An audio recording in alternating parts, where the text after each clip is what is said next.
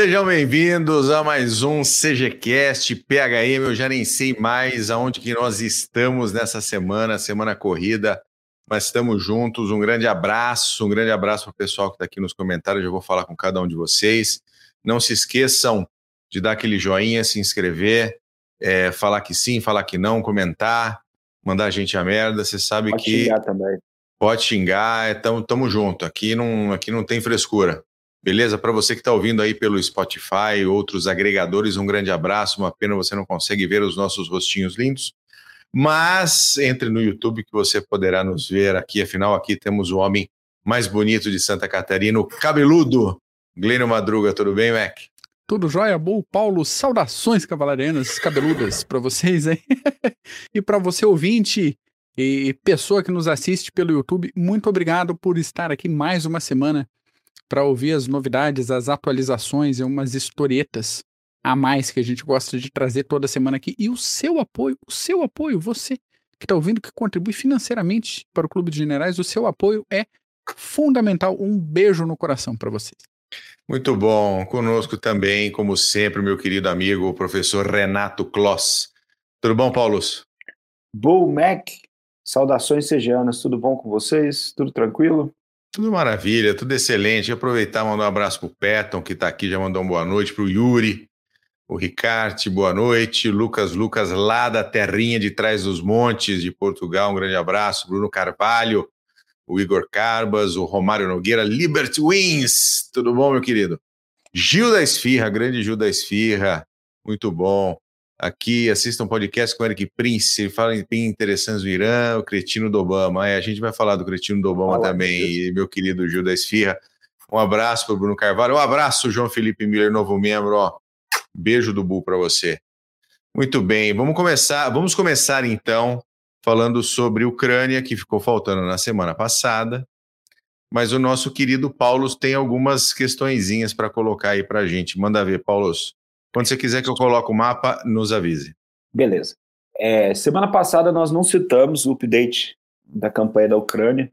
É, estávamos falando de Austerlitz e outras ah, ah, questões. Só que essa semana, vamos lá, vamos fazer um update sobre o que está rolando na Ucrânia. É, começou no dia 24 de fevereiro, hoje são 132 dias de campanha. E a gente já vem falando aí já há um tempo das derrotas russas. Poxa, os russos foram derrotados na frente de Kiev, mudaram os objetivos. Pois bem, eu acho que nós já estamos aí umas duas, três semanas de vitórias russas. E aqui é algo que deve ser falado também. É, no leste, onde os russos agora estão focando suas forças, a sua progressão, é povo aí, Mac, estão focando as suas forças, os russos agora estão ah, ah, atingindo certas vitórias estratégicas para a região. Agora nós temos que discutir certos pontos aqui. Eu vou chamar os senhores agora. Vamos lá. Primeiro, ontem, o Sergei Shoigu, que é o ministro de, equivalente a ministro de defesa, mais ou menos russo, ele afirmou ao presidente Vladimir Putin que as operações em Luhansk haviam terminado. As operações foram com, completadas e que as tropas agora estavam esperando, uh, estavam descansando e à espera de novos objetivos. Isso é burocrático, você falar isso. Estão depenadas as tropas, mas conseguiram atingir os objetivos, que no caso é a conquista da maior parte de Luhansk. É, muitas pessoas falam agora, e agora? Será que Donetsk é o próximo alvo? A conquista de Donetsk, no caso, é o próximo alvo? Será que eles vão tentar alguma coisa no, no fronte sul, em Kherson? Pois bem, é, antes, as autoridades ucranianas elas afirmam que a maioria das tropas ucranianas a, a, conseguiram bater em retirada em ordem. Isso nós vamos citar mais na frente, essa questão da, da retirada das forças ucranianas. Mas que o ataque em Luhansk prendeu tropas russas suficientes para habilitarem outras tropas, per, permitirem que outras tropas ucranianas construíssem fortificações, trincheiras na região de Donetsk. Então, é, o bicho vai pegar nas próximas semanas em relação a Donetsk. E ontem, mais um ponto que deve ser, que deve ser citado, Nikolai Patruchev. Esse, esse nosso amigo aí, ele é considerado como o número dois do Kremlin. Ele é um amigão do Putin, ele é mais ou menos como se fosse considerado um, um secretário de defesa também. Pois bem, ele afirmou ontem, hoje nós estamos dia 6, ontem, dia 5, que as operações russas na Ucrânia iriam continuar e que os objetivos russos permaneceriam os mesmos. Quais objetivos? Os objetivos do começo da campanha. Vocês vão se lembrar: mudança de poder, desnazificação, desmilitarização das forças ucranianas, neutralidade frente à OTAN, por exemplo. Então, Patrushev simplesmente reiterou que são esses os objetivos e as forças russas continuarão a, a, a buscar esses objetivos. Pois bem, é, bom, nós somos macacos velhos já, né? ninguém nasceu ontem aqui, a gente já está falando disso já tem um tempo. Então nós temos duas opções nisso aí. Nessa, porque deve ser levado em consideração, porque Patrushev é como se fosse o segundo o poder no Kremlin. Então ele não, não, não estaria falando borracha. Ah, ele, ele, ah, ele, ele não mija fora da bacia. Exatamente, ele sabe do que está falando.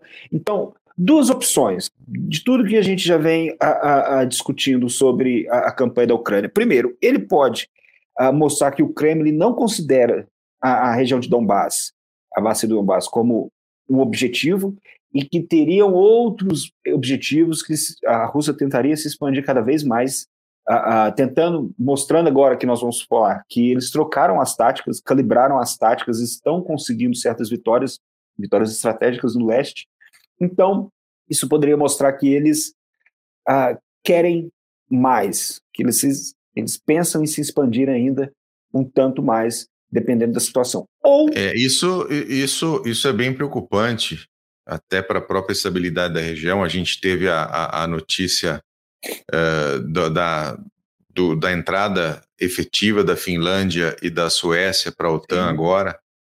E eu não sei é, aonde qual, qual é o objetivo efetivo do Putin nesse momento. Afinal, ele tomou o pau lá no norte, agora tem leste e sul que ele quer que voltou voltou a ter força ao avanço russo e ainda vamos continuar a lutar, a avançar, né? Por quê? Para quê? É só uma questão histórica que nós é, é, talvez, só uma questão histórica, como a gente falou no, no, no CGCast, alguns CGCasts atrás, sobre a origem da Ucrânia e da Rússia. E... Mas assim, nada se sustenta por tanto tempo. Né? Nada se sustenta por tanto tempo.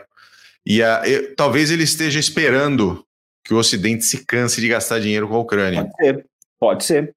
E esse é, é a segunda opção, que com essa fala do Patrushev que ele, que na verdade, quer mostrar que não, na verdade, nós queremos desencorajar o Ocidente a continuar a, a, a, dando apoio, principalmente apoio em armas, para a Ucrânia e partirem para a mesa de negociação. E essas negociações seriam sobre os termos russos e não ucranianos, porque eles, os ucranianos e o Ocidente estariam em desvantagem. Agora, principalmente no, no encontro que a OTAN teve na semana passada, é, muitos objetivos da OTAN e da Ucrânia meio que se atrelaram.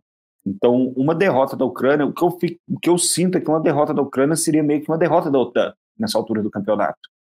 Então, pô, no entanto, essa ideia do Patrushev falar que os objetivos continuam pode ser uma jogada para tentar desencorajar a OTAN de continuar uh, uh, jogando dinheiro no conflito da Ucrânia. Ó, nós vamos continuar jogando dinheiro, não vai adiantar nada, então é melhor partir para as negociações. É, tem essa pergunta aqui do Liberty Wins que eu achei até bastante interessante.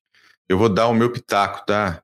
Uh, não, não. A, a, questão aqui é que a Rússia, com o seu poderio, ajustou as operações conforme elas precisam ser feitas na Ucrânia. Eles entraram dentro da Ucrânia com uma, um tipo de operação em mente, encontraram extrema resistência, tiveram que recuar, tiveram que largar o norte, tiveram que largar Kiev, e assim, não é demora da ajuda do Ocidente. Obviamente é complexo mandar esse monte de equipamento para a Ucrânia.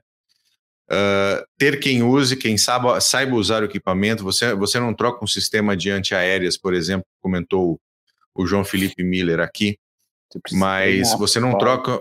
É, você não troca um sistema de antiaéreas e coloca todo mundo para trabalhar nele de uma hora para outra, precisa de treinamento, artilharia a mesma coisa, todo tipo de operação com armas diferentes.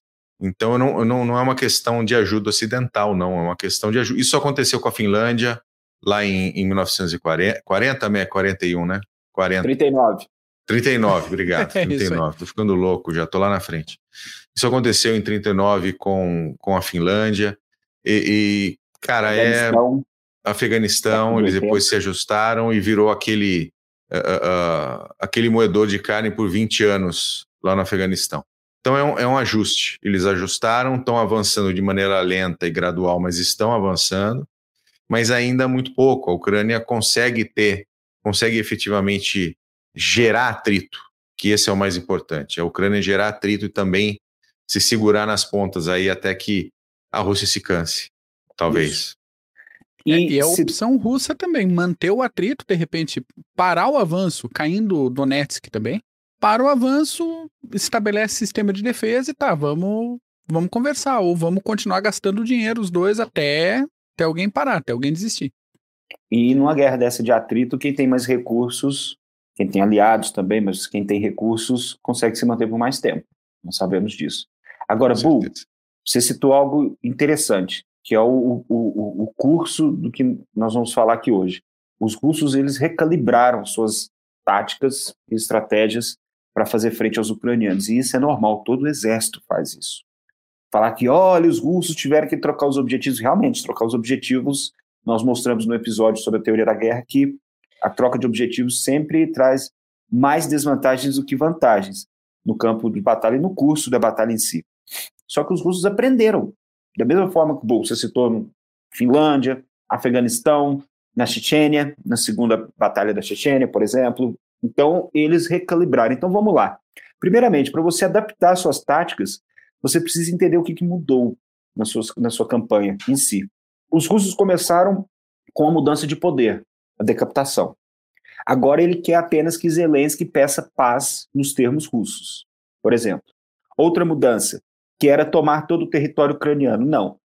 Por enquanto, nós achamos que continua naquela ideia de tomar apenas o leste ucraniano. E também derrotar o exército ucraniano. Não. Os russos agora querem empurrar o exército ucraniano. Sai daqui. Nós não queremos, os russos não buscam mais a, a, aquela derrota a, das forças ucranianas. Não, derrota em campo de batalha. Não, eles querem expulsar os ucranianos da maior parte do território possível. Pois bem, antes, como nós vimos em fevereiro, março e abril, eram aquelas batalhas de cerco, aquelas batalhas com grandes manobras, como nós vimos o ataque na frente de Kiev, não mais. Agora, esses cercos grandes deram, a, a, deram lugar aos ataques locais, no caso. Agora, a ideia não é mais cercar os contingentes ucranianos, agora é expulsar os contingentes ucranianos das regiões. Então, é, é isso que mudaram a, a, a parte principal dessa mudança de táticas frente a, aos ucranianos. Agora, quais são a sequência, falando de uma sequência de ações por parte dos russos. O que, que os russos estão fazendo agora? Os russos eles criam pressão em uma área estratégica. A partir dessa pressão, eles criam superioridade numérica. E nós falamos várias, vários episódios os russos estavam sem contingentes, sem soldados. Então, a primeira coisa, você cria uma pressão na área estratégica, você cria super, superioridade numérica. Segundo ponto. Terceiro ponto, os russos não cercam mais. O que eles fazem? Eles ultrapassam os flancos da localidade, ataca pela frente, ataca os flancos, você cria um semicírculo. E nesse semicírculo você ataca frontalmente. Você expulsa as tropas. E agora esses ataques são totalmente diferentes. Eles são ataques cuidadosos, com risco mínimo. Então, são ataques de artilharia de grosso calibre, são ataques, a, ataques aéreos, porque são esses, essas táticas que os russos usam agora e que eles precisaram usar na Finlândia e que eles precisaram usar no Afeganistão. Poder de fogo. Então você tem um poder de fogo maciço e o que nós comentamos nos últimos episódios. As táticas viraram agora de Primeira e Segunda Guerra. A artilharia conquista, a infantaria ocupa. E é isso que está ocorrendo na Ucrânia. Os russos, em Severodonetsk, por exemplo, os russos bombardearam tanto, tanto, tanto, tanto, que grande parte das forças ucranianas se retiraram. Então você vai sofrer. Por isso que eu falei no começo do episódio que a, a, os ucranianos falaram que suas tropas a, se retiraram de forma ordenada, porque é isso. Isso é uma estratégia antiga, muito usada pelos orientais. Você não cerca o inimigo por inteiro, você sempre deixa uma, uma saída de escape, porque o inimigo cercado ele vai lutar até a morte. E não é isso que os russos querem. Querem é, que os ucranianos exatamente. apenas saiam. Eles querem expulsar os ucranianos do território não é negócio para os russos perderem a, a, Eu cheguei a ler que os russos perderam 7 mil homens em Severodonetsk. 7 mil, entre mortos e, e, e baixas em si, 7 mil soldados. Então, os russos, mesmo em Severodonetsk, ainda com diversas baixas, eles, é, eles estão trocando as táticas agora, é, é, usando a infantaria. É, e até eu fiquei um pouco em dúvida, porque eles citaram que quem a, a, ponta de lança russa, no caso agora, são a, a, os mercenários do grupo Wagner e os paraquedistas. Bom, os paraquedistas, em relação aos russos, nós já citamos aqui também, eles são mais usados em questões de lei e ordem, e não em, em, em ataques uh, sofisticados, ataques frontais, por exemplo, guerra urbana. Eles são usados mais, são usados para serem mandados para, uh, como foram mandados para o Cazaquistão e outros locais na questão de lei e ordem. Só que agora eles estão sendo usados como infantaria mesmo, porque os russos o que, que eles fazem? Uh, tropas com tropas profissionais, vamos dizer assim, para esses ataques e onde eles precisam ocupar, eles usam tropas que foram recrutadas nesses territórios ocupados agora. Então, Sim. essa estratégia de ganhos locais, ela é um pouco contraproducente quando falamos numa guerra de atrito, porque ela tende a você postergar ainda mais uma decisão. Porém, entre Rússia e Ucrânia nesse exato momento, é, quem tem mais recursos tem uma certa vantagem. Tem. É isso é que até, tá até vai isso um pouco na pergunta do, do João Felipe aqui. Uh, por quanto tempo vai conseguir manter esse enorme gasto militar a Rússia? João, a Rússia tem todo, todo o dinheiro do, do petróleo e gás que ela vende para a Europa, uh, continua fluindo e flui cada vez mais. Está chegando o inverno, já tem avisos na Alemanha de que vai pode haver racionamento de gás, racionamento de petróleo mas a Rússia tem muito dinheiro entrando ainda. Né? Aquelas sanções. 50 bi, entendeu? E se precisar, imprime dinheiro. Imprime dinheiro, entendeu? A inflação depois, a crise depois, a recessão depois, fica para depois. Mas com todo, com todo o dinheiro que vem da Europa Ocidental, pela sua dependência do, do, do óleo e gás russo, dinheiro não, não vai faltar tão cedo para os russos, não. Isso nós citamos que não é fácil, da noite para o dia, simplesmente abrir mão do gás, do petróleo. Não, agora nós vamos ligar, sei lá, outra opção. Não é fácil. É o erro, é o erro estratégico que a Europa cometeu nos últimos 30 anos. Sim.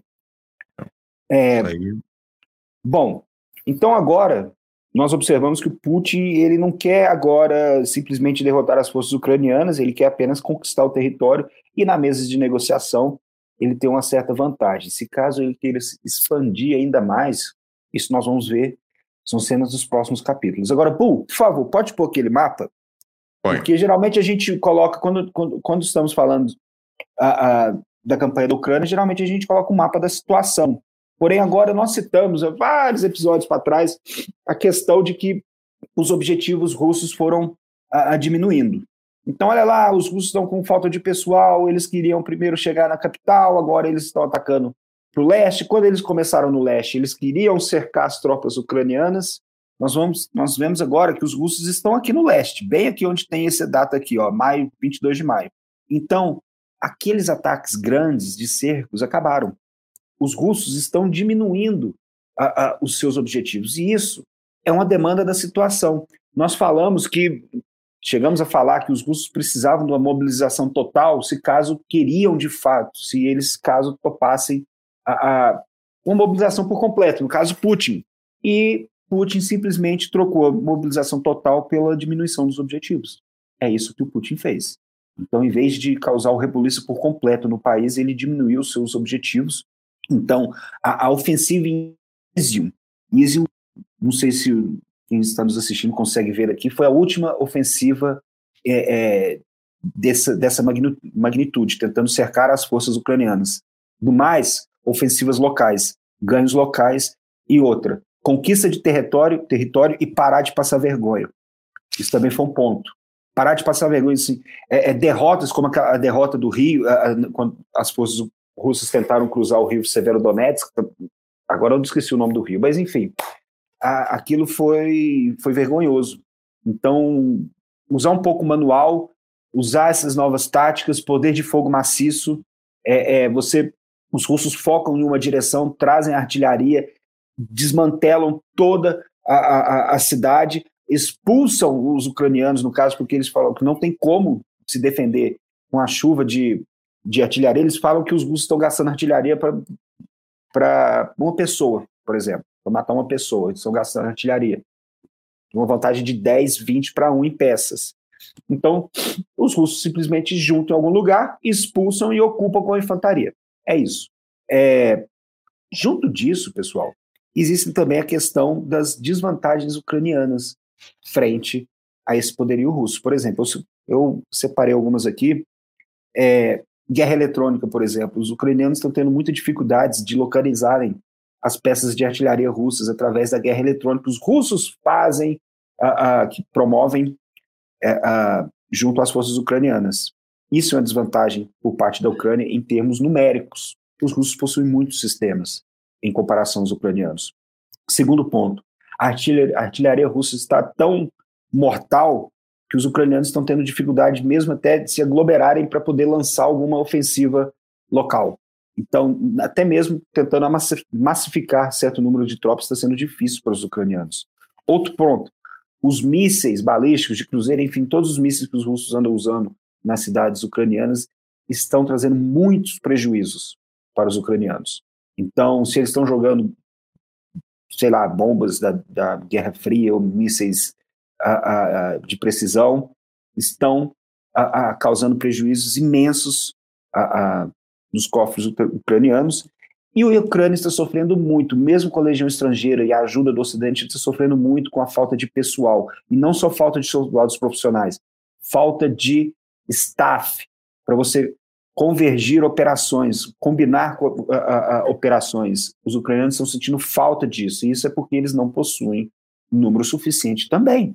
Uma é, coisa eu, é ter soldados profissionais, outra coisa são ter soldados de logística e tal, que precisam ser mandados para frente de combate. É.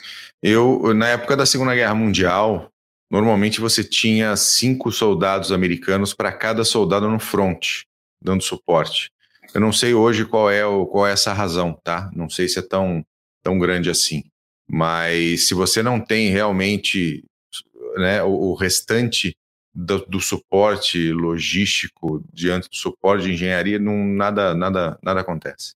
Isso, exatamente. E nesse caso não faz muita diferença o, como você até, até citou, Paulo, se é arma de precisão, se é top de tecnologia, ou se é armamento guardado da Segunda Guerra Mundial, artilharia, assim, voou, bateu, tá explodindo no, em cima dos ucranianos, beleza, tá, tá, tá funcionando. Né? É isso. E nós, para terminar, os russos, nós citamos também a questão da mudança na liderança russa. Foram duas mudanças até agora. não citando a morte de vários generais, mas a mudança no, no comando das forças russas no teatro de operações da Ucrânia.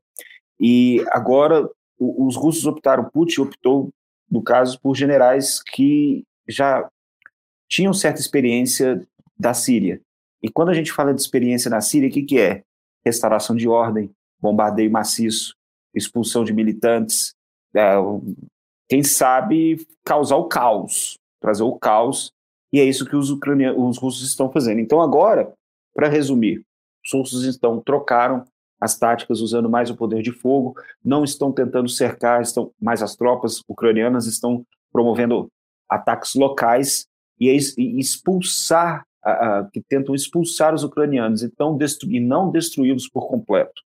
Então é isso, por isso que muitas forças ucranianas conseguiram sair de Severodonetsk, conseguiram sair de Lysychansk, mesmo que os russos, nós citamos que os russos destruíram as pontes, e ah, foram os ucranianos, ah, foram os russos, enfim, os ucranianos conseguiram bater em retirada, porque é isso que os russos querem, vão embora, saiam, saiam, saiam. Quanto mais, melhor. E o que sobrar, a gente tenta lidar com as tropas de ocupação. Porém, os russos mudaram as táticas para ver se ganham e estão ganhando. Agora eles estão uh, uh, uh, conquistando terreno, que algo que estava difícil no começo da guerra, né? Muito bom, beleza, Paulos. Muito obrigado pelo seu update lindo e cremoso. Mac, o palco é seu, mas antes deixa eu mandar um abraço aqui para Marlene Teixeira, que chegou por aí. Boa noite, Marlene, para o Marcelão. Sim, sou eu, Marcelão. Magrinho, lindo, cremoso e gostoso tá bom? Beijo para você. Vai lá, Mac. Então vamos, falando em magrinho, lindo, gostoso, há 85 anos, num dia quase como hoje, um dia como ontem, dia 5 de julho de 1937, chegava no mercado americano um tal de spam, um tijolo de carne de porco, gordura e sódio que mata você aos poucos e que se apresentou aí como uma, uma opção de proteína animal de longa duração e de custo baixo. E isso foi exportado a toneladas durante a Segunda Guerra Mundial para as tropas, e isso foi trocado até por chinela havaiana pelos soldados no front. E o tempo passou, só que depois da guerra o negócio continuou. Spam, spam, Yuri, é isso aí. O, o negócio continuou sendo vendido e isso acabou sendo incorporado no, no pós-guerra, porque ainda havia uma restrição, uma dificuldade de produção de, de alimentos e tal. Mas uma coisa que me chamou a atenção nessa pesquisa para hoje é que o spam hoje em dia continua sendo produzido e está virando uma iguaria no Oriente. Posso te dar um fazer um, um só um, um insight, um insight claro, dessa questão do spam? Sempre bem. Para quem não para quem não sabe, aqui no Brasil chama fiambre ou apresuntado. Você encontra naquela latinha meio quadrada no supermercado. Que eu lembro bastante. Porco, dependendo da região dependendo da região, o, o queijo de porco é ótimo. E eu, eu minha mãe fazia para mim fritinho, empanado, assim, ó, aquela coisa, coisa mais linda. Mas existe um festival anual de spam nos Estados Unidos, todos os anos. O último que eu tive notícia, se não me falha a memória, foi em Austin, Texas, onde você usa o spam para fazer pratos finos. Sim. Pratos sim. de alta culinária com spam, tá? Então é, é, um negócio muito de ai quando voltou da Segunda Guerra Mundial, não queria nem ouvir falar de spam, não queria nem ver a latinha de spam na frente, porque era só o que o filho da puta tinha comido. Mas é, mas virou assim, é, é baixo custo.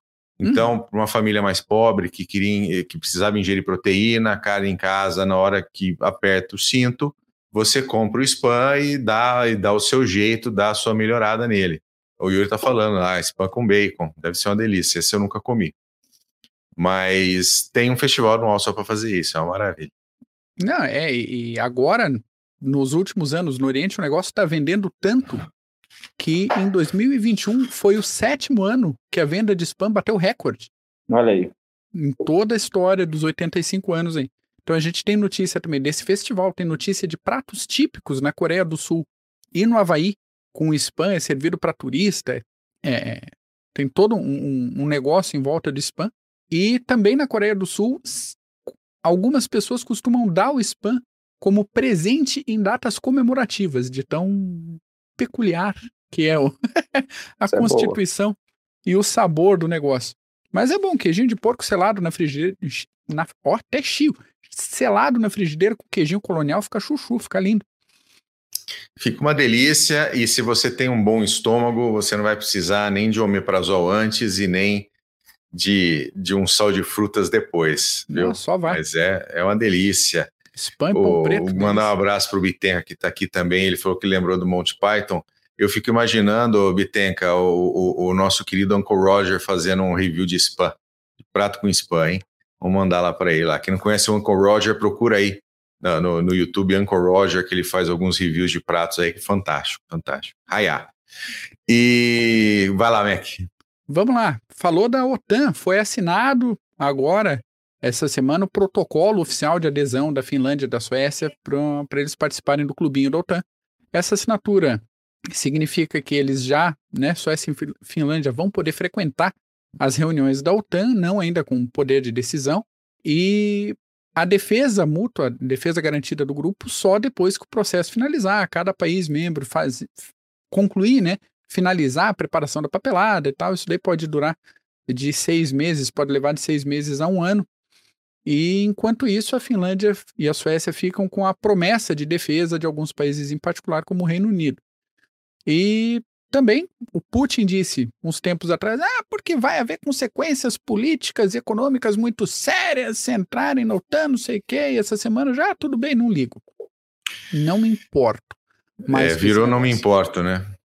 E o, do outro lado, o seguinte, a gente falou também na semana passada que a Turquia negociou toda a questão do grupo terrorista Partido dos Trabalhadores do Kurdistão e seus membros que estão na Finlândia e na Suécia, a Turquia já está co começando a cobrar as primeiras extradições de, de pessoas, já está começando a passar listinha, falou, ó, fulano, fulano, fulano está aí na, no país de vocês, vamos começar a rodar essa extradição aí, senão a coisa vai, vai, vai ficar, ficar complicada. Vai ficar ruim. Vader, só atravessando a pergunta aqui, eu acho que a uhum. Ucrânia, nos últimos tempos, tem escondido as notícias favoráveis a ele, e dando relevância para as derrotas. Claro que tem estratégia. Guerra de informação é isso aí. Claro que tem. Não sei até que ponto, mas na minha opinião que sim. Quanto mais der para uh, ah, chorar ajuda financeira e de material, isso tem que ser feito mesmo, sabe? O, é lógico. É o Blef tá aí, né? Tá precisando de ajuda mesmo. Se der para mandar mais, tanto melhor. Agora, jornais internacionais estão cobrindo a guerra na Ucrânia, então talvez seria uma, uma estratégia do Ocidente, no caso, porque os ucrânios não conseguem muito esconder as coisas, principalmente hoje em dia, com satélites e Sim, celulares, é. né? É isso aí. Falando em satélites, celulares, processadores, China e Taiwan, gente, vamos falar um, um pouquinho aqui, porque a gente já falou algumas vezes de China e de Taiwan, só Olha que eu não lembro, é, não lembro se ficou claro o negócio da origem desse rolo aí. Então, por que demônios existe essa discussão se Taiwan é da China ou não é da China. Então a gente foi lá atrás pelos registros históricos mais confiáveis. Taiwan foi dominada pela China ali em torno do século XVII. A coisa ficou assim até o finalzinho do século XIX, quando a China tomou um sarrafo do Japão na Primeira Guerra Sino-Japonesa e Taiwan ficou para o Japão né, no final desse conflito. E logo depois Logo depois, não, e junto com, a, com essa questão de Taiwan, a Península da Coreia caiu é, na esfera de influência do Japão. Isso a gente já comentou num CGCast há muito tempo atrás sobre guerra sino-japonesa por aqui. Em 1945, o jogo virou. Quem tomou um sarrafo foi o Japão, um sarrafo e dois cogumelos, bem tomado, e a China recuperou Taiwan, voltou. Só que a China já estava numa situação complicada aí, e logo depois da, da Segunda Guerra, estourou uma guerra civil na China em 1949, que não estourou antes da guerra e terminou em 1949 com a vitória do Chiang Kai-shek contra o do tô embolando do mal, né? Hoje do hoje mal em cima do hoje você está mal. Pô, tá difícil, tá difícil. Aliás, comprei a biografia do mal essa semana, chegou aqui, deixa eu mostrar pra vocês. Mostra aí. Dá pra eu recuperar. Tá aqui. Ai, que beleza. Tava tá pingando sangue, não? É, Amazon. É só deixar virado. Se Deixa virado que pinga sangue, cuidado. é. Enfim, teve a Guerra Civil. Terminou em 49, vitória do mal. E o pessoal do Chiang Kai-shek, ele e o pessoal dele, o que sobrou dos nacionalistas dele, foram para Taiwan. E acabaram governando Taiwan pelas é, décadas seguintes. Então a gente tem uma situação que cai numa penumbra, que é assim, o governo chinês oficial que venceu a guerra civil recuperou oficialmente Taiwan e diz: é parte da China. O governo de Taiwan, que vem dessa dissidência, fala assim: a China nunca fez parte da geopolítica de verdade da, da China. Então, nem na Revolução lá de 1911, quando a China acabou com o sistema de monarquia lá, e nem depois da Guerra Civil, o negócio não foi incorporado. Então, é parte da China, não é? Essa coisa ainda é um ponto de discussão não só imediato, a gente pensando no, no é, na geopolítica atual agora, mas é uma coisa que vem se arrastando desde a Guerra Civil. Então é. isso já deveria ter sido discutido, já deveria ter sido resolvido, e o negócio veio, continua sendo uh, discutido hoje em dia. Pensando em atualidade, a gente tem um fator prático que é muito importante, que é 65% dos chips de componentes eletrônicos do mundo são produzidos em Taiwan. Uma empresa específica, a Taiwan Semiconductor Manufacturing Company, tem mais de 50% do mercado de produção de chip. Então ninguém quer que aconteça alguma coisa mais séria em Taiwan, nem a China, nem Taiwan, nem ninguém, porque tá assim, vai todo mundo vai se ferrar. A não ser que o pessoal comece a se precaver. A gente sabe que uma fábrica inglesa de microchips e semicondutores, a Newport, está no mercado desde a década de 80 e é a maior produtora desse tipo de coisa em solo britânico. Só que No ano passado, a Newport teve problemas financeiros e foi vendida. Quem comprou foi a Nexperia, que tem matriz na Holanda, mas os donos são o quê? Chineses. Chineses. Exatamente. Então a coisa tá assim, agora o pessoal tá empombando, não tá uh, querendo deixar que o processo de compra se efetue, se conclua, hum, porque a China tá, tá querendo garantir o dela. Então, mesmo que aconteça alguma coisa é, mais direta em Taiwan, pelo menos existe aí uma, uma produção, uma perspectiva de produção é, interessante aí de semicondutores e chips. Não, e uma coisa, uma coisa desse, desse mercado é o seguinte: você não monta uma fábrica de um dia para o outro.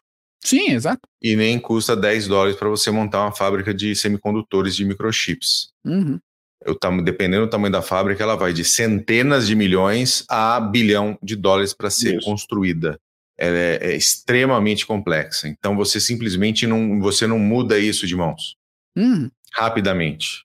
Né? Então, yeah. ah, vamos tirar de Taiwan vamos começar a produzir na China ou nos Estados Unidos, é, é, não, não vai conseguir fazer esse processo de maneira rápida e tem todo um know-how, a própria indústria taiwanesa com chips e semicondutores, então é um negócio que essa fábrica britânica aí podia produzir, sei lá, produzir o quê? Um, um, 1% do, do, do total?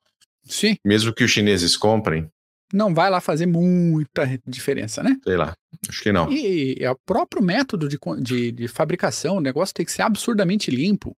Muito mais limpo que o hospital, muito mais limpo que qualquer outro tipo de instalação. Então é, é um negócio muito difícil. Não é fácil pegar esse know-how. É. O Patton falando aqui. é simplesmente gastando que pronto, acabou. É, é, exato.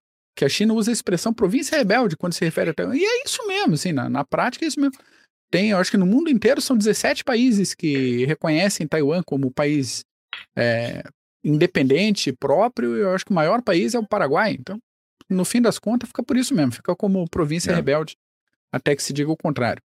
Falando em província rebelde, Coreia do Norte, cara, Coreia do Norte tá. O Kim Jong-un tá com um na mão, né? Com exercícios militares conjuntos aí do Japão, Coreia do Sul e Estados Unidos estava dizendo para no, no, jornal oficial, na KCNA, jornal da, da Coreia do Norte, que pela movimentação aí os Estados Unidos estão querendo aprontar um equivalente da OTAN na região do Pacífico e que isso seria uma medida desesperada para aumentar o imperialismo e a violência americana na região. Então Kim Jong-un mandou reforçar as, prepara as preparações das forças armadas da Best Coreia para qualquer intervenção internacional. A gente sabe que mísseis de pequeno, médio até longo alcance eles têm. A questão é, tenho que botar dentro se precisar? Talvez tenha, talvez não. Talvez a China empreste, talvez a China venda alguma coisa, não sabemos. Mas o, o Kim Jong-un tá, tá meio preocupado. Tá meio preocupado. É normal, normal. Vai, vai falar, vai espernear e. E daqui a pouco Só. vai pedir ajuda humanitária e vida que segue. Isso. Né? Hum. Gente, vamos entrar no assunto do. no tópico do dia, do banner. Já são 41 minutos, já tem gente querendo aqui arrancar os poucos cabelos que eu tenho na cabeça. Estão fazendo distanciamento social aqui em cima, meus cabelinhos. Falar do Irã, gente, é complicadinho, mas a gente vai tentar simplificar o negócio aqui. Eu tô com a minha colinha na mão, para não falar besteira, igual falei besteira do mal e do Chiang Kai-shek agora há pouco. Falar do Irã é difícil por quê? Eles são uma nação que existe desde que o mundo é mundo, desde que a gente começou a andar por ali, os planaltos do Irã são habitados. Então, essa terra é, é foi base, foi a, a, sede do Império Medo, do Império Aquemênida, do Império Seleucida, do Sassânida, daí teve conquista muçulmana no início de, da Idade Média. Depois veio Gengis Khan, que matou três quartos da população da região se estima aí até 15 milhões de mortes. E depois safávidas, afegãos, disputa na região entre Império Russo e Império Britânico para né, fazer aquele processo colonizador ali. E o Irã não entrou no, no bolo. É, no fim das contas, vários povos diferentes, com várias estruturas religiosas diferentes, vários sistemas de governo diferentes passaram por ali, mas a etnia, o povo persa, sempre foi o povo dominante na região, sempre foi o povo de mais influência, independente do nome específico de cada dinastia ou de cada império, o resto do mundo sempre chamou, costumou chamar de Império Persa. independente da, da, da situação momentânea. Então a gente vê que no século XX aconteceu todo um processo aí de modernização do país, até que em 79 veio a Revolução Iraniana, instalou a República Islâmica do Irã, com todo o aparato, constituição um, teocrática e tendo esse líder religioso como líder supremo do país. E a gente teve de lá para cá dois líderes supremos até agora, dois chefes de Estado absolutos, que foi o Khomeini, Ayatollah Khomeini, de 79 a 89, e depois o Ali Khamenei, que está lá de 89 até hoje. Então o cara é o, o, o sujeito que mais tem tempo de governo no Oriente Médio e isso monta uma situação complicada porque junta a resistência do povo, a determinação do povo com um, uma estrutura religiosa muito rígida também. Então é uma coisa que complica um pouco. A gente junta é, essa é, predisposição, esse povo que está aí há milênios enfrentando todo, todo tipo de adversidade, com uma estrutura mental agora um tanto diferente da nossa estrutura judaico-cristã ocidental. Então, pensando em, na briga nuclear, a coisa começou a ficar feia lá por 2003, quando o mundo descobriu, descobriu, entre aspas, hein, que o Irã estava desenvolvendo um projeto de longo prazo para geração de energia atômica. Isso, segundo eles próprios, né, só para geração de energia atômica. Mas o pessoal todo, né, por quê? Argumentando, ah, eles têm é, intenções armamentistas, mas claro que tem, sempre teve, isso nunca foi é, grande segredo para ninguém, é só o tipo de coisa que você não anuncia no Jornal Nacional, entende? Você tá, tá fazendo o teu, tá pesquisando lá. E sempre teve uma pressão ocidental para que houvessem garantias de que o sistema, é, do que o programa nuclear fosse pacífico. E o Irã vive falando que o processo é pacífico, apesar de a gente saber que Paz não é. É uma coisa. É, paz é uma coisa complicada. Paz pode incluir é, dissuasão. Né? Então, você manter Sim. a paz pode incluir possibilidade de você. É a diferença. Deterrância. Deterrância, exatamente. É a diferença do cara é, que diz que é pacifista, mas que ele só é inofensivo. Pacifista é quando você tem como causar dano no outro e você escolhe não fazer. Você opta por não fazer. Se você não tem capacidade de causar dano em outra pessoa, em outro estado, você não é pacifista, você é inofensivo. Tá? Então, é uma coisa que, que compensa colocar aqui. O negócio é que essa situação do Irã não começou em 2003, essa, come essa situação começou na década de 50, quando os Estados Unidos resolveram ajudar o Irã a montar o seu programa nuclear. Então a gente tem em 53 o Eisenhower fazendo um discurso na ONU falando do perigo da tecnologia nuclear, depois de cagar dois cogumelos na cabeça do Japão. E seria muito mais interessante para o mundo, para a humanidade, usar esse negócio para um fim pacífico e só como geração de energia. Então, ele acabou sugerindo a criação de uma agência uh, nuclear subordinada à ONU para meio que garantir o uso pacífico dessa tecnologia e fornecer né, métodos de geração de energia para países que tivessem uh, falhas na matriz energética. Sim. Então, puta ideia ingênua, né? Se a gente for pensar assim, ah, temos tecnologia, a União Soviética está do outro lado desenvolvendo o mesmo tipo de tecnologia, assim, ó, vamos, né? Trabalhar de forma pacífica para todos os humanos se abraçarem, é só cantarem em média nem roda, é, não dá. Então, até chamaram o plano nuclear ali de átomos da paz. Então, menos de um ano depois, várias leis americanas foram mudadas, em dois anos já estava autorizada até exportação de material nuclear fissurável, fissionável, fissurável é ótima, né? Fissionável para as nações consideradas é, nações do mundo livre. Isso, claro, paz dissuasiva. O, Emílio, o Emilson Ricardo falando para nós aí. Emilson, abraço, Emilson. É isso aí, cara. Você veria uma situação de reduzir a influência é, soviética na região. É que seja Segue o jogo. através de energia nuclear. Exatamente. Então, é, você tem essa situação apontada para o Irã, mas o primeiro país que teve esse tipo de auxílio dos Estados Unidos foi a Índia, com auxílio nuclear. Outros países tiveram esse auxílio: África do Sul, Israel, Turquia, Paquistão, Paquistão, Portugal, Grécia, Espanha, Argentina, Brasil. Então, um monte de gente teve esse tipo de auxílio alguns desses países, como Paquistão e Índia, inclusive desenvolveram seu, suas armas atômicas a partir Sim. dessa ajuda inicial americana. Então, a gente falando de Irã, de novo, em março de 57, os Estados Unidos e o Irã assinaram um acordo de cooperação para uso civil dessa energia atômica. Em 67, os Estados Unidos forneceram um reator nuclear de pesquisa e uma certa quantidade aí, pequena, segundo alguns, grande, segundo outros, de hum. urânio altamente enriquecido só para fazer uns testes, só para botar lá para rodar o sistema, ver se está funcionando o bagulhinho aí.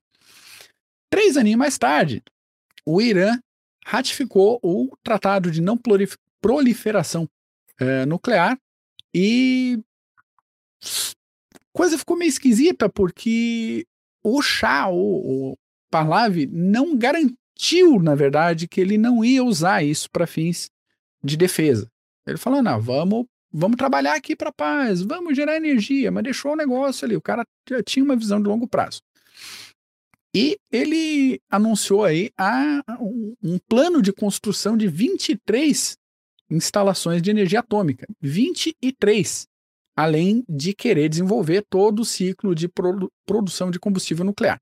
Ok, estamos pensando, vamos pensar de novo. Tá, o cara quer produzir o combustível nuclear, ele tem como é, minerar urânio na terra dele, o cara quer fazer o processinho todo. Só que para isso ele tinha que ter especialistas qualificados. E não tinha no Irã. Ele foi pedir para quem? Ele foi pedir para os Estados Unidos. Não só o auxílio direto. Ele fez uma proposta para o MIT, para o Instituto Tecnológico do, de Massachusetts. Eu engasguei com tanta coisa e Massachusetts sai assim, bonitinho, né? Maravilha. É... Eles propuseram lá pro, pro MIT, assim, então vamos criar um mestrado para capacitar a minha galera aqui? O que, que vocês acham? A gente banca, a gente manda um dinheiro aí e vocês formam os, a, a primeira geração, pelo menos, de engenheiros nucleares do Irã aí nos Estados Unidos. E rolou, rolou. Só que em 79, só com, com alguns formados nessa, nessa, nesse programa, em 79 aconteceu a Revolução. Aí complica. A gente tem uma situação de desenvolvimento antes da revolução e a gente tem a, o governo revolucionário que não tinha uma visão, pelo menos de início, não tinha uma visão nesse sentido. Então, boa parte da estrutura foi sucateada e dos técnicos também. Teve muito engenheiro que foi embora do Irã. Quando caiu a ficha no pessoal que tinha ah, tomado o poder no Irã e que tinha uma posição antinuclear, de princípio, quando caiu a ficha que seria interessante desenvolver isso aí. Ô, Thiago, obrigado, cara. Obrigado pelo apoio. Nosso querido Hot. É o Hot? Não era Machado? É o Hot. Machado? É Monteiro? Não sei. É Monteiro ou é Machado? Eu não lembro. Se não for, não tem problema. Desculpa aí. Um abraço pro Hot. Isso aí. E eles resolveram é, retrabalhar esse negócio, voltar a trabalhar agora de forma autônoma. Então, cara, toda uma situação com os Estados Unidos ficou complicada. Os Estados Unidos falam: "Não, então a gente não tá, não tava vendendo urânio por Irã, a gente estava alugando, alugando urânio para algum país específico, mas só, só em quantidade de laboratório, só um pouquinho, só para trabalhar. Então, continuaram exportando o Irã, continuou trabalhando com isso aí e chegou num ponto que o Irã parou de depender especificamente da União Soviética ou dos Estados Unidos para ah, ter essa, essa autonomia no desenvolvimento de tecnologia nuclear. E aí a gente chega naquele ponto de 2003 que, nossa, o Irã está fazendo instalações nucleares energéticas. Cara, era só ver o. A ação, a, da ONU. A ação israel, é, a ação israelense foi antes, né, Mac? De Sim. 2003. Tem Entra essa aí. também, né? Uhum. Quando, quando os israelenses atacaram as instalações iranianas, uma, uma operação fantástica, eu não tenho aqui escrito, tá? Veio na cabeça agora. Uhum, claro. Foi no Iraque. Uma operação foi, fantástica. Foi Iraque ou foi Irã? Foi Iraque. Foi? Aí, hoje você viu, eu tô sem papel aqui, dá, dá merda pra tu. Vou até confirmar. Dá uma Confirma confirmada aí. aí. Toca, toca o pau, Mac. De 2003 para cá, vem toda uma negociação com o Tratado de Não proliferação de armas nucleares, o Irã falando: olha, a gente está enriquecendo urânio aqui, mas é num nível baixo, a gente só quer gerar energia. O Ocidente botando uma sanção aqui, outra ali, fizeram um acordo, uh, renovaram um acordo. E, em paralelo a isso, toda a situação geopolítica do mundo mudou entre 89 e 91, com os farelamentos, esfacelamento da União Soviética. Então, muita gente que tinha aquele parceiro, aquela retaguarda que podia é, contrabalancear aí, passou a não ter mais. E entra num, num problema que você ia trazer, Bu, que é um acordo de agora, de 2007? Sim. Quer, quer trazer o, o tema aí? O, o acordo do, do, do GCPOA? Esse aí. Não, esse é 2015. 2015? 2015, 2015. Hum. O Joint Comprehensive Plan of Action Boa. do nosso, do nosso querido Obama, né? Querido entre aspas, estou sendo bem sarcástico. Uh, o, foi aquele acordo nuclear Estados Unidos-Irã uh, durante a administração Obama para evitar que o Irã conquiste a sua arma nuclear, pelo menos num futuro próximo. Tá? Ele tem, ele tem, é um acordo de 190 páginas, mas ele tem alguns pontos muito, muito específicos para o Irã. Tá? Uh, então, o primeiro ponto do acordo do, do, do, Joint Comprehensive Plan of Action, legal falar isso, né? Foi a redução do estoque de urânio em 97%, tá? O Irã tinha naquele momento um estoque de aproximadamente 10 toneladas. Ele teria que se desfazer dessas 10 toneladas e ficar só com apenas 300 quilos, tá? Esse é o primeiro ponto que o Irã precisava efetivamente ter um ter o ok tá? Para o que eu vou falar depois, que é a contrapartida iraniana, tá? Entretanto, o Irã poderia continuar aumentando esse volume a partir dos 300, tá? Então, ah, todo mês eu consigo mais 100, 100 quilos, ou 200, ou 300, ou uma tonelada. Então, ele poderia continuar aumentando esse, o tamanho desse estoque de urânio. Com relação ao enriquecimento de urânio, o, o urânio para ser usado em armas nucleares precisa ser 90% enriquecido. E aí o, o, o, Irã só poderia enriquecer até 3,67% pelos próximos 15 anos, tá? que é o necessário para uso como combustível, efetivamente. O que faz o enriquecimento de urânio são as centrífugas, que trabalham exatamente o enriquecimento desse urânio. E aí eles tinham que diminuir as suas centrífugas de 19 mil centrífugas, veja, 19 mil centrífugas, para 5 mil centrífugas, sendo que poderiam ter mais mil centrífugas para pesquisa e desenvolvimento. Tá? Mesmo com essas reduções, se fosse necessário, o Irã conseguiria combustível suficiente para uma arma atômica em 12 meses, mesmo com essas reduções. Só um, só um detalhe, só um ponto. Uh, eles teriam que permitir as inspeções em instalações tanto civis quanto militares.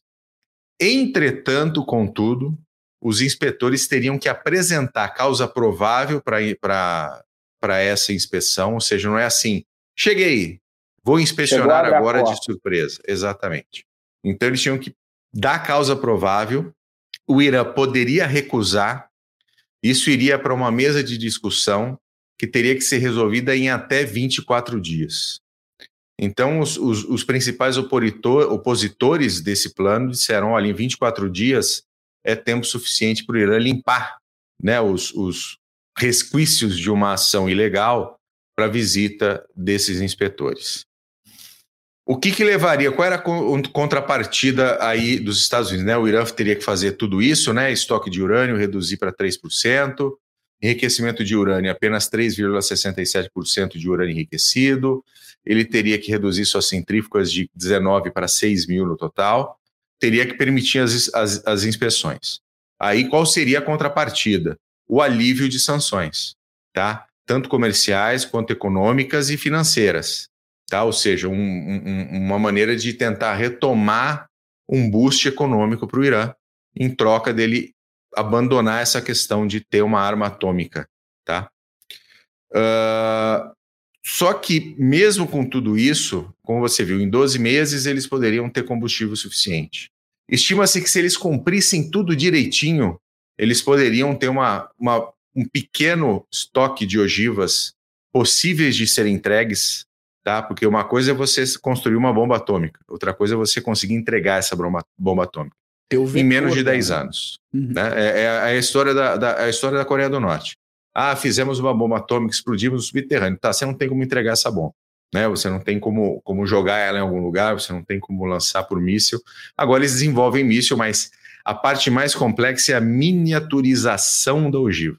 É fazer a ogiva ser pequena o suficiente para você poder efetivamente colocar ela no topo, no topo de um foguete, no topo de um míssil. Tá? Então não é assim. E aí, um outro ponto muito complicado com relação ao, ao GCPOA são as cláusulas secretas. Então, não sei se você se lembra da cláusula secreta do Molotov-Ribbentrop, hum. que era a divisão da Polônia entre a Alemanha e a União Soviética, que esse, esse plano de ação também tem as suas, uh, uh, né, as suas cláusulas secretas, que nunca, nunca foram efetivamente levadas a público.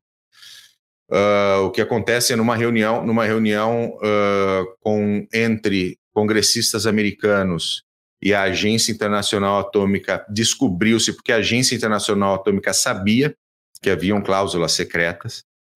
Então muita coisa ficou, ficou, ficou como se você fosse um plano para inglês ver. Tá? Essa é opinião minha, uhum, minha. Uhum. É um plano, é um plano para inglês ver. Nós vamos, nós vamos. É, é igual o Vampeta e o Flamengo. Eu vou fingir que joga, o Flamengo finge que me paga. Tá? Eu vou fingir que controlo o, o urânio iraniano e seu enriquecimento, e, o Irã, e, e, os Estados Unidos dão um dinheirinho, o Irã finge e fica tudo ali, o Irã continua na sua busca, talvez numa, num passo um pouco mais lento, mas continua na sua busca por uma arma atômica. Tá? E aí, durante o período ainda da administração Obama, a Obama carregou um avião com 400 milhões de francos suíços, com mais quantidades de euros e outras uh, moedas, uh, no mesmo dia, mandou para Teherã, tá? Isso aterrizou em Teherã no mesmo dia que aqueles quatro uh, americanos foram libertados, tá? E aí, esses dois aviões foram também, podem procurar aí que vocês acham, tá, gente? Não tô falando mentira, não. Esses aviões tiveram mais dois aviões que se seguiram a ele, com 1,3 bilhão de dólares em cash, em dinheiro, em notas. Estou falando de notas empilhadas uma em cima da outra, enviadas para Teherã. Capilé. Provavelmente parte desse acordo, parte dessas cláusulas secretas. Tá? Uh, o problema disso tudo, na verdade, é que o Irã é um Estado que promove o terrorismo internacional né? Ele promove, ele, ele é o principal financiador do Hezbollah, ele promove o Estado da Síria do, do, do Bashar. Então, ele é um Estado que é um risco para o Ocidente. Promete Minha opinião, tem até um, um, dos nossos um dos nossos ouvintes aqui tem uma opinião, inclusive, bem contrária, o Fúria Cabocla, né, que ele colocou aqui, ameaça nuclear são o Zewa, os persas nunca atacaram nem planejam a destruição de ninguém. Uai, é um, Israel? é um pouco, porque tá, eles falam da destruição de Israel assim abertamente, né? E de seus aliados. Então, uh, acabou que é um acordo falho, um acordo que não existiu. Então, por isso que o Trump tirou, falou: isso aqui não serve para nada. Isso aqui serve para dar dinheiro para o Irã. Então, eu vou sair do acordo e vou refazer o acordo. E aí teve as eleições, ele perdeu, o Biden entrou, e aí o Biden está costurando um novo acordo. Isso. A administração Biden está costurando um novo acordo. E só mais um pontinho antes do, do, do, do Paulo entrar. A administração Obama tem, também tentou secretamente ajudar o Irã a usar os bancos americanos para converter 5,7 bilhões em assets iranianos que estavam parados em bancos americanos por causa das sanções. E o Obama tinha prometido que o Irã não ia ter qualquer tipo de acesso ao sistema financeiro americano e, no entanto, ele secretamente tentou fazer isso com que acontecesse. Ele mentiu para o Congresso, inclusive, mas nada aconteceu. O Irã não conseguiu esses 5,7 bilhões no fim das contas. Mas, assim, o, o JCPOA foi um acordo bem para inglês ver, porque, no final das contas, o Irã conseguiria. E, e o Irã é um promotor da, da, do terrorismo, fala que quer o, a destruição do Estado de Israel, Então não, não tem conversa. Para mim, pelo menos, não tem conversa. O Irã não tem que ter arma nuclear, porque seria um desastre. Um desastre. Milhões de pessoas morreriam desnecessariamente, abaixo do que eles fazem. Né? Não, o, é. o, governo, o governo do, do, dos ayatollahs é um governo, é uma ditadura que reprime o seu povo, que tenta se libertar disso o tempo todo, uh, uh, massacra o seu próprio povo em, em, em situações de, de revolta. Então, não dá, você não dá. Não dá. Não, e, e, trabalhando um pouco esse argumento, desculpa atravessar, Paulo. O, assim, é claro que o Irã não é o, a, a, única nação que financia o terrorismo. Tem um monte de gente ali que a gente podia colocar no rolo. O, eu acho que o principal problema nessa situação, sabendo que o Irã vai desenvolver arma atômica, porque vai, mais hora, menos hora, vai, eles têm capacidade para isso, eles têm dinheiro, eles estão estão se virando, eles vão chegar nesse negócio. É que eles podem chegar a acordos de fornecimento desse tipo de armamento para outras nações ali de uma forma muito menos controlada, muito menos ética, muito menos preocupada com a estabilização da região. Então, quando a gente fala os Estados Unidos são uma ameaça nuclear, claro, dependendo de que lado da fronteira, até fronteira ideológica você está, você pode considerar os Estados Unidos uma ameaça nuclear, assim como Israel. Agora, é, qual é o, o, peso de um possível exportador desse tipo de material nessa região do Oriente Médio? Aí a gente começa a ter uma perspectiva uh, um pouquinho diferente. Quem se preocupa de forma direta com isso é Israel, que tem como fazer intervenções até uh, armadas aéreas para frear esse negócio, assim como tecnologia, ataques é, cibernéticos. Então eles estão trabalhando nisso mas de uma forma geral. Essa, esse, é, essa recostura do acordo que está acontecendo agora acaba dando muito argumento, muita força para o Irã. Né? O Irã, assim, bom, já que os Estados Unidos saíram do, do acordo, então para voltar para o acordo, eu tenho esse monte de exigências aqui, eu tenho essa lista de, sim, e se não sim. levantar esse monte de sanções aqui, eu não converso, eu vou continuar. Até porque, pensando pelo lado do Irã, ele não deve satisfação para ninguém, cara. Claro que não. Não deve satisfação claro para Israel, para os Estados Unidos, para ninguém. Então, Isso a não é que a situação, né? Pensando em soberania nacional, é, posso não concordar com nada, mas assim, é situação, geopolítica é isso. É, eles têm essa situação apresentada, eles não devem satisfação, eles podem chegar num acordo. Agora, assim, Irã pode não. Tirando Israel, Irã não, não ofereceria ameaça uh, direta ali? Será? A gente é, eu... bati no microfone. Tem toda uma Isso. situação com, mais Sim. complicada do que só Irã e Estados Unidos. Sim, Ou sem Irã dúvida. E OTAN, né? Paulos. Gente, é, meu pitaco sobre o assunto, nós estamos falando um pouco de Irã, e os, os ouvintes estão citando ali também Arábia Saudita. É, existe meio que uma guerra fria ali no Oriente Médio, nós já citamos isso, entre a Arábia Saudita e o Irã. É, a, Arábia, a Arábia Saudita escolheu os Estados Unidos durante a Guerra Fria e o Irã escolheu e hoje possui certos laços com os russos em questões geopolíticas. A questão é que a Arábia Saudita escolheu os Estados Unidos e não possuem armas nucleares porque eles possuem os Estados Unidos para defenderem. A, a, Arábia Saudita é, é regime perverso, genocida, enfim, sustenta, sustentou o Talibã por tanto tempo, se não sustenta até hoje. É, mas os persas também, o Irã. É, bom, citaram ali qual que é a projeção de poder do Irã. O Irã sustentou a, a, a guerra civil na Síria por anos até os russos chegarem. O dinheiro iraniano sustentando o regime sírio junto do Hezbollah. O Irã sustenta o Hezbollah até hoje. O Hezbollah é um estado, é, é, é um grupo armado do Irã que está hoje no Líbano é, é, o Irã sustenta a guerra contra a Arábia Saudita, a, a guerra civil no Iêmen até hoje. Então, é, é uma guerra entre os dois, entre a Arábia Saudita e Irã. A, a, a, a, geopolítica que o Irã, que a Arábia Saudita possui em relação aos outros, aos outros estados ali no Oriente Médio, no Golfo, também o Irã também possui seus objetivos geopolíticos. Então, os, a Arábia Saudita ela possui os Estados Unidos. O Irã acredita que precisa atingir a, a, a essa capacidade de obter armas nucleares. E Gente, o Irã, dia sim, de manhã, eles prometem destruir Israel, na hora do almoço, na hora de dar aquela cagada e no final da noite também. É, então... e uma coisa que a gente tem que, que não pode esquecer, Paulo, desculpa te interromper, você comentou de Israel e etc.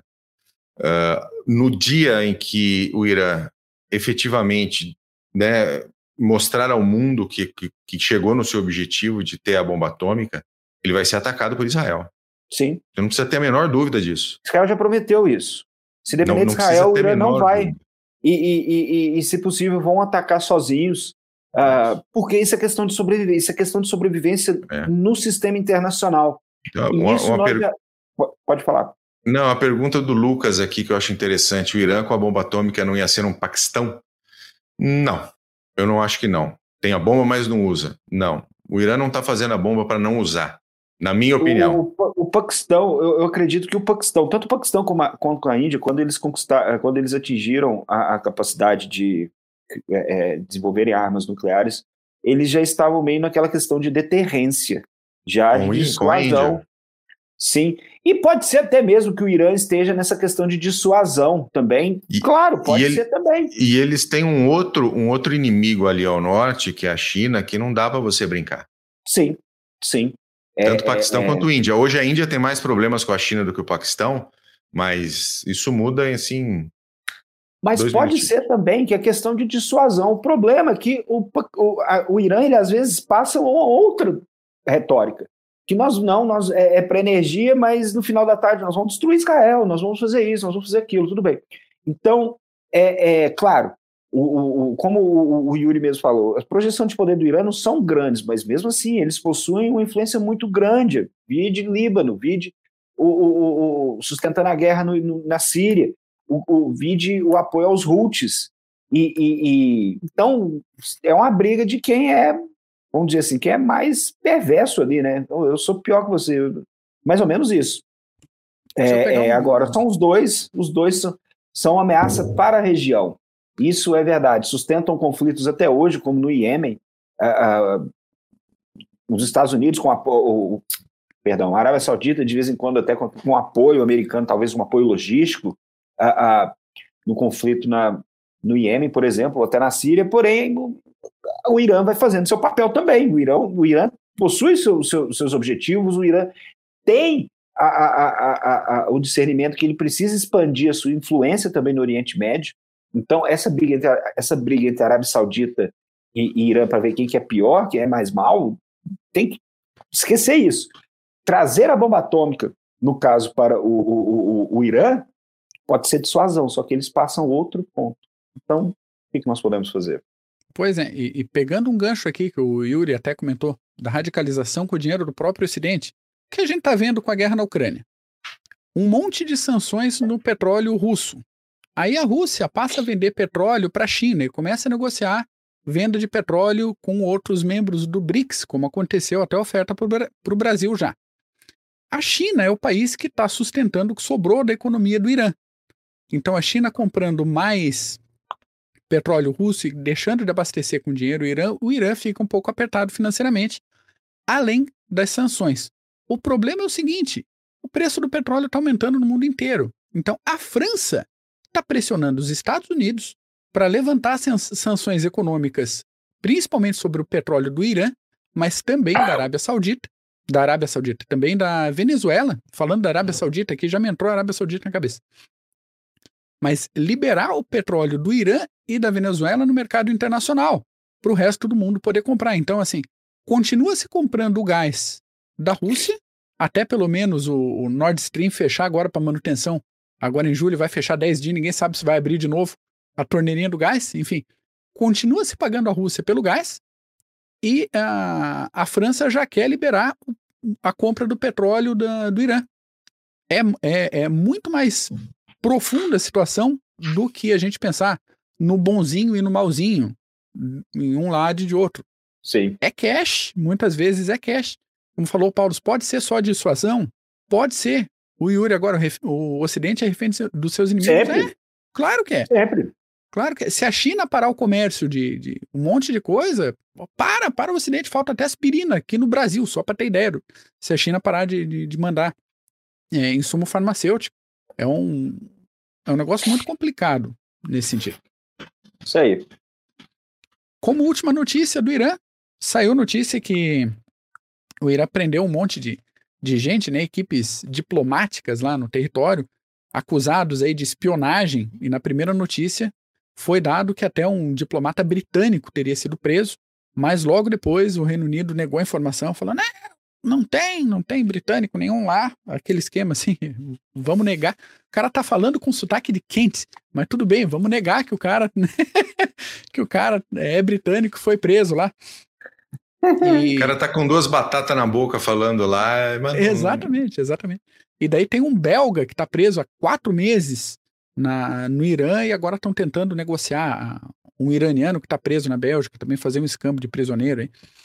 Então, Irã, ameaça nuclear? Não sei, depende, talvez, talvez, muito provável, sim, mas não dá para, eu acho que não dá para bater assim simples. Como disse o Paulo, talvez seja só dissuasão, quem sabe? Vamos ver. É. Muito bom. Uh, com relação a comentaram aí da entrada do Irã e da Argentina nos BRICS, gente, BRICS é uma palhaçada, né? Leva a sério não. BRICS é, sei lá, a quarta divisão do amador do campeonato inglês. Então, quarta, terceira, segunda, primeira do amador. Aí no profissional tem a sétima, sexta, quinta, quarta, terceira, segunda, primeira. Nós tamo, é, o BRICS está ali, tá ali embaixo. Tá? E, nossa, que adição que ia ser, né? Irã e Argentina, ó.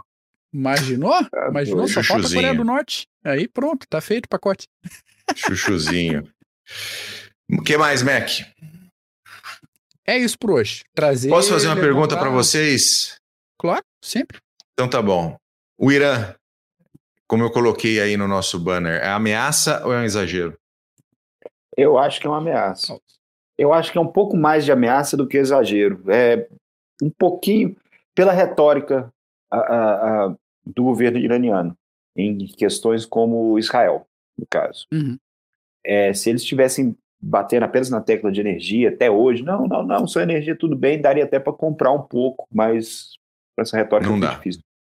Mac? É. Não, fecho, fecho com a opinião de vocês. Mais ameaça do que exagero, tem muito de briga de discurso, né? Uh, diz ali o Bruno Carvalho, ameaça para Israel e exagero para os demais. É, eu acho que é por aí também. É, acho que talvez quem, seja, seja isso. É, quem está na reta mesmo do, do Irã é Israel. E pensando pelo lado do Irã, não deve satisfação a ninguém. Né? Vai fazer suas escolhas, vai desenvolver seu armamento, talvez. Vai cometer divulgue, seus erros talvez, e seus acertos sozinho. E vai isso. ter que enfrentar as consequências disso, principalmente vindo do território israelense. É isso. Muito bom. Eu, eu considero uma ameaça não só a Israel. Até porque se o Irã consegue uma tecnologia onde ela consiga miniaturizar, minu, fazer a bomba ficar pequena, tá, tá tarde já, o dia foi longo. Uh, essa miniaturização, uh, eu acho que ela é um, um, uma ameaça muito mais além do, do, de Israel. Mas beleza. Paulos, obrigado, meu querido. Valeu, um beijo para você. Mac, beijo. seu cabelo está cada vez mais lindo. Então, então, deixa um convite rápido para quem ouviu essa live, participou aqui, deixar um comentário embaixo no YouTube para quem ouviu. Deixa depois. no comentário se gostou, não gostou, concorda, não concorda, pode deixar Isso. lá, a gente. Pode xingar lá. Deixa a lá, gente manda gosta. mensagem pra gente, vamos conversar sobre esse assunto aí. Maravilha. Um abraço para todo mundo que estava aqui no chat conversando com a gente. Valeu pela participação. Aqui o nosso, nosso querido Luiz Augusto Silva, nosso Meia dizendo que é uma ameaça regional. Eu concordo com ele também. Tá bom, Mac? Obrigado. Grande Panzermeier. Mac, um abraço para você. Todo mundo que esteve por aí, obrigado. Não esquece lá inscrever, dar joinha, comentário, manda merda. Nós estamos juntos, tá bom? Até a semana que vem, hein, gente? Grande abraço. Tchau. Falou.